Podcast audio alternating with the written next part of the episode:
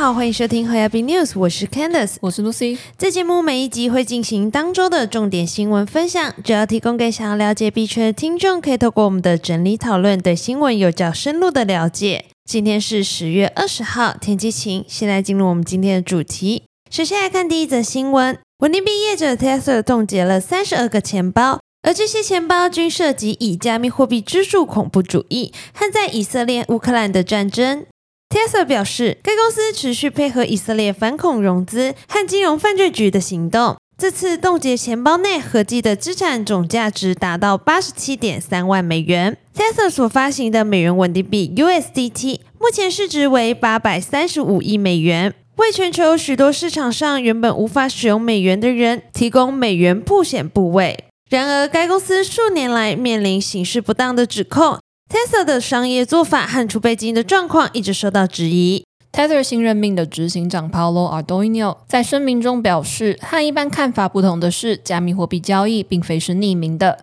它们是最可回溯、可追踪的资产。每笔交易都记录在区块链上，任何人都能够追踪资金的流向。因此，笨到使用加密货币进行非法活动的罪犯将无可避免地被揪出来。Tether 会定期冻结被盗走的资金，并且返还给正确的持有人。该公司表示，已经在全球十九个辖区协助三十一个机构冻结八点三五亿美元与犯罪相关联的资产。此外，在二零二二年十一月，该公司遵守执法机构的要求，冻结了属于破产加密货币交易所 FTX 价值四千六百万美元的 USDT。Paulo Andoino 表示，Tether 依然致力于促进负责任的区块链技术使用，并作为对抗网络犯罪的强力防卫。我们非常期望与全球执法机构继续合作。这是我们承诺致力于全球安全和金融诚信承诺的一环。接下来来看下一则新闻。我们知道，通常稳定币最大的收入来源就是从美债中获取固定利息，尤其是在美国暴力升息之后，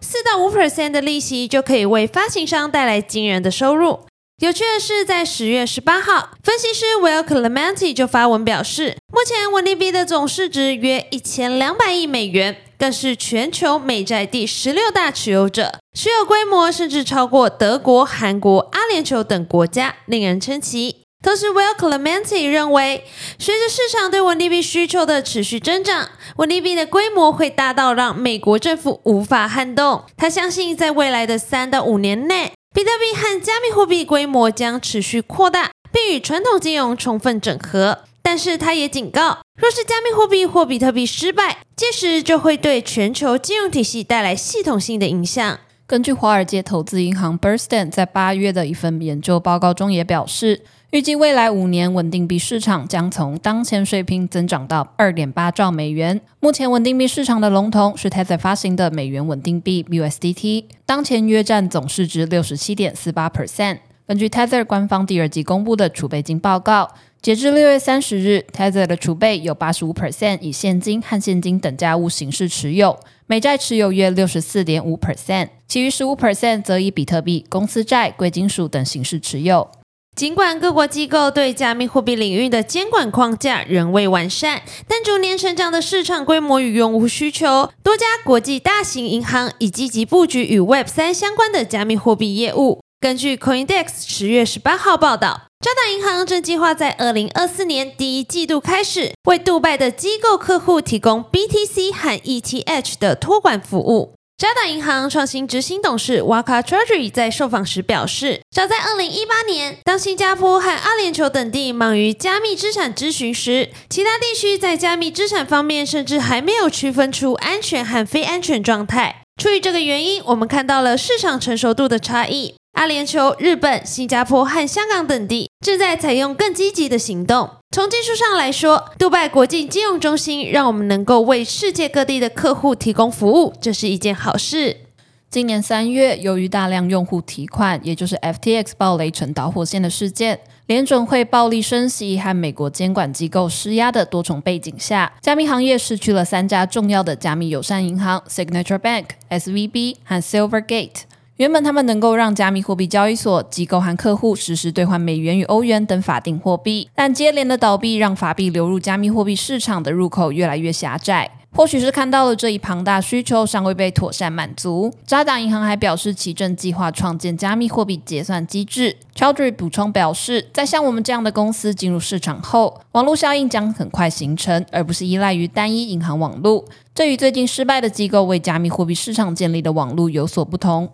接下来我们来看下一则新闻：全球顶级资产管理公司富达旗下管理着十兆美元的客户资产，二零一八年宣布成立子公司富达数位资产 （FDAS），成为首位踏足加密货币领域的华尔街机构之一，并对加密货币始终保持着开放态度。近期，富达数位资产宣布已与全球四大会计事务所安永达成合作，将成为安永旗下区块链分析工具 Reconciler 的第一个企业客户。据了解，安永区块链分析器 Reconciler 开发目的在帮助企业独立获取和查询区块链数据，以补充其内部风险管理。安永全球区块链主管 Paul Baldi 表示，当全球数位资产市场持续迅速扩大时，对于加密货币平台来说，实现卓越的营运和强大的内部风险管理至关重要。这可以帮助他们在投资者和监管机构中赢得竞争优势，并建立信任。安永区块链审计团队自二零一八年以来，一直在使用早期版本的工具进行区块链审计，使客户的链下金流和链上数据能够吻合。在投资数百万美元并经过六年的开发后，区块链分析器 Reconciler 现在可以提供给更多的企业使用。安永目前支持 BTC、BCH、LTC、ETH、ETC 和 Doge 等区块链。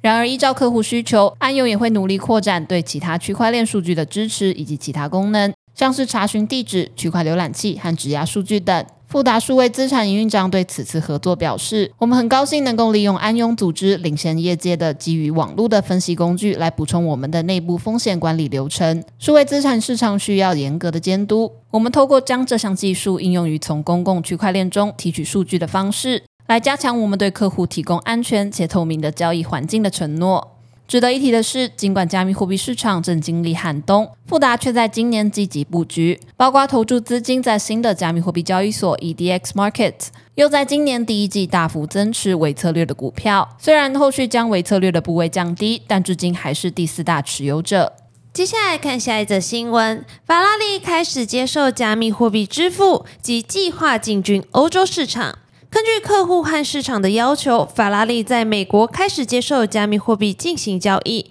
并有计划在不久的将来将此支付方式扩展至欧洲地区。根据路透社报道，法拉利已经确定在美国市场接受加密货币支付高档运动车款。法拉利主管在接受路透社访问时透露，该公司正在考虑根据高级客户的要求，将此支付方式扩展至欧洲。值得注意的是，许多大型企业对加密货币持谨慎态度，主要原因是其价格的大幅波动。特斯拉曾经在2021年开始接受比特币作为支付方式，但后来因应环境因素的考虑，由马斯克决定终止这一决策。应对客户和经销商的要求，法拉利主管表示，有一部分客户是以加密货币建立起的新富人士，还有一些是希望进一步分散投资的传统投资者。据资料显示，法拉利在今年上半年向美洲地区，包括美国，运送了超过一千八百辆汽车。至于使用加密货币的交易量，并未进行具体透露。不过，他提到公司订单已经预定到了二零二五年。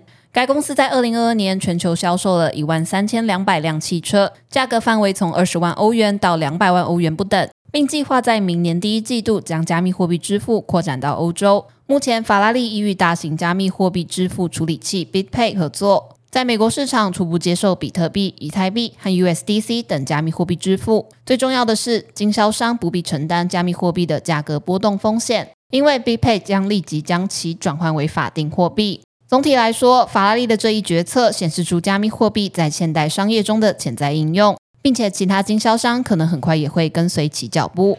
本节新闻分享就到这边结束了。若听众有任何国内外新闻或消息，希望帮忙阅读，可以在下方留言告诉我们。感谢你收听今天的 h o y a b News，我是 Candice，我是 Lucy，我们下周空中再见，拜拜。